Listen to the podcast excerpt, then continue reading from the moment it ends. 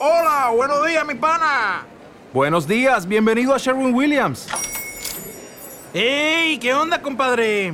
¿Qué onda? Ya tengo lista la pintura que ordenaste en el ProPlus app. Con más de 6.000 representantes en nuestras tiendas listos para atenderte en tu idioma y beneficios para contratistas que encontrarás en aliadopro.com. En Sherwin Williams somos el aliado del PRO.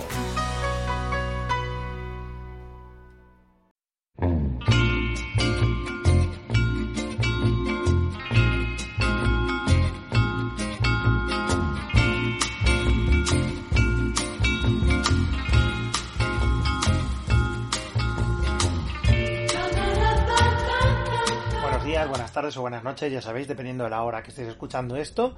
Y bienvenidos a la Choza de JR, ya sabéis, yo soy Víctor y este es un podcast sobre material rolero. Bueno, pues eh, se acaba este 2021 ya, ha sido largo, ha sido duro, ha sido chungo. Pero bueno, eh, aquí está, pues el que yo creo que es el último ya podcast del, del año, sí, porque realmente tengo algunos otros pensados, pero, pero ya serán para, para el año que viene.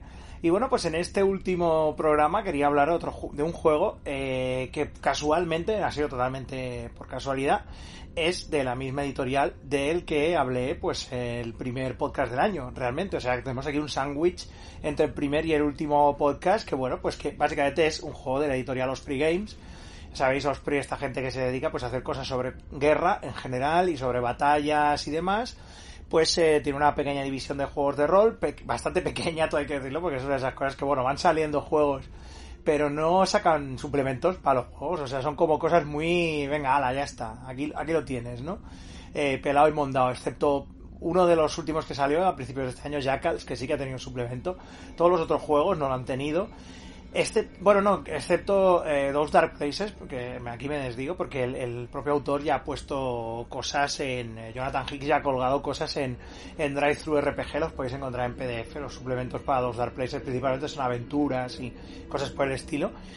Así que sí que bueno, sí que hay algunos suplementos. Pero por lo general los juegos de Osprey son una cosa en plan de bueno, uno, uno y no más, ¿no? Pero la verdad es que me gusta, me gusta el, el, eh, me gusta el diseño de los juegos.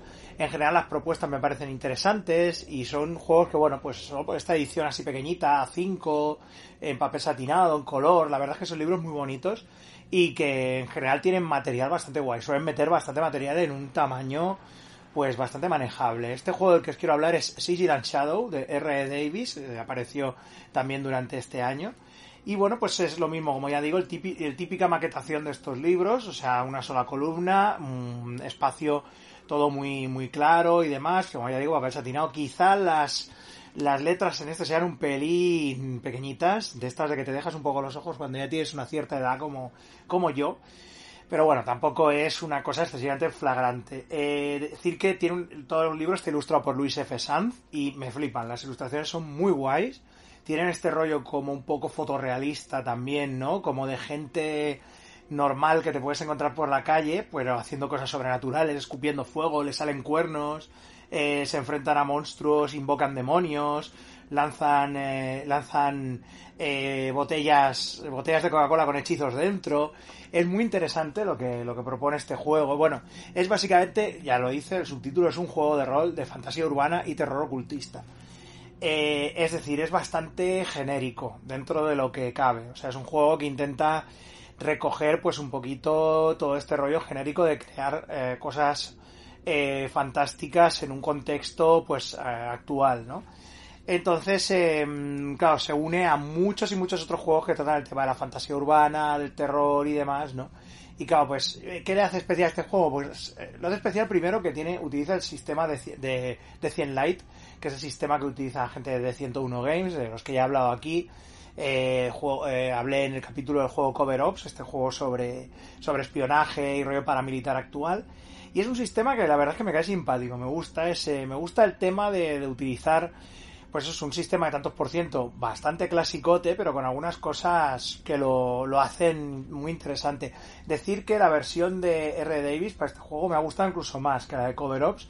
Creo que tiene elementos que tiene el justo de, rollo crunchy, digamos, y lo justo de añadidos modernos, más al estilo Fate o cosas así, pero lo justo, lo justo simplemente para que siga siendo un juego en el que hay puntos de vida, en el que hay características, en que todo se mide en tantos por ciento a la antigua.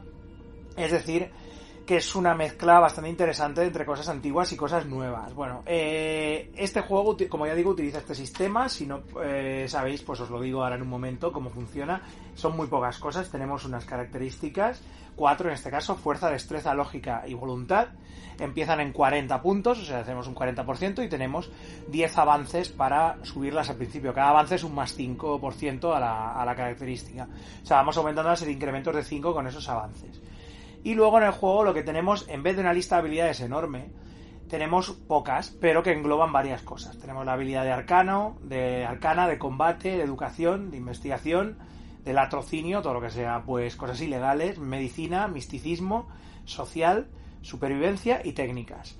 Entonces estas habilidades, pues cuando las tenemos desde el principio, si las compramos, digamos, las tenemos en varios niveles. Si no tenemos una habilidad, y queremos utilizar una de ellas, por ejemplo, queremos utilizar combate, pero no sabemos nada de luchar, si lo cogemos una pata de una silla e intentamos pegarle a alguien, pues deberemos tirar con nuestra fuerza o destreza, dependiendo, pero con un menos 20. O sea, utilizamos nuestra característica básica, pongamos que es un 50%, pero con un menos 20. O sea, tenemos un 30% de arrearle con esa pata de silla a alguien.